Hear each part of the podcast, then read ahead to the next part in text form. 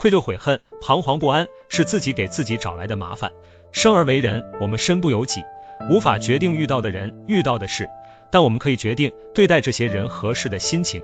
无所谓了，不在乎了。生活的酸甜苦辣都是对人生的成全。既然不能如愿，那就放下；既然求而不得，那就释怀。有一份坚强的态度，才能承受人间的疾苦。折磨我们的不是事情的本身，对与错，好与坏，只是看我们如何去对待。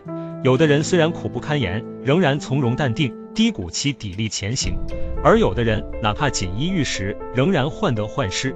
贫穷的羡慕富有的，富有的羡慕健康的。人生没有幸福不幸福，只有知足不知足。生活不会为我们改变，只能接受现实。